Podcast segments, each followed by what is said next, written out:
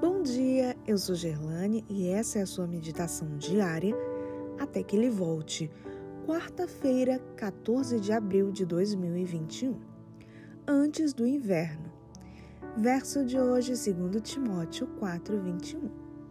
Apressa-te a vir antes do inverno. Clarence Edward McCartney foi um grande pregador presbiteriano na primeira metade do século XX. Por 30 anos, antes do início do inverno, na Filadélfia, ele pregou o mesmo sermão com base nas palavras de Paulo a Timóteo: Venha antes do inverno. Há algumas coisas que nunca poderão ser realizadas se não forem feitas antes do inverno. No hemisfério norte, depois do outono, as árvores que vimos floridas logo começam a perder a folhagem.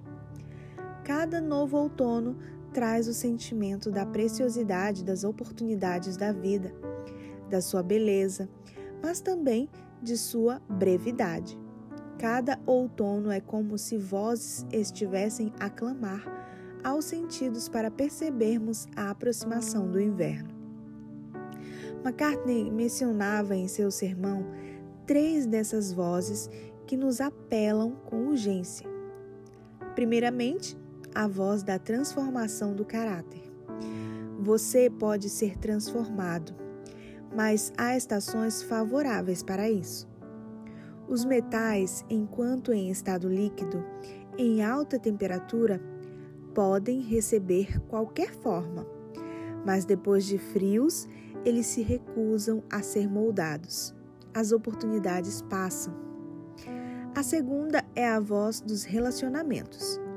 Timóteo, ao receber o apelo de Paulo, não se demorou em Troade. Quando o inverno chegasse, as rotas marítimas pelo Mediterrâneo seriam fechadas. Ele não queria correr o risco de chegar a Roma depois da execução do amigo. McCartney contava o testemunho de um estudante de medicina que ouviu o seu sermão.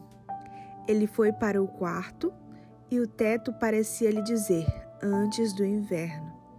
O rapaz escreveu então uma carta à mãe e a enviou pelo correio. Era aquele tipo de carta que faria qualquer mãe feliz. Poucos dias depois, recebeu um telegrama: Venha depressa, sua mãe está morrendo. Tomou o primeiro trem para Pittsburgh. Chegou a tempo para ver o último sorriso da mãe. Sob o travesseiro dela, encontrou a carta que escrevera. O rapaz havia chegado antes do inverno.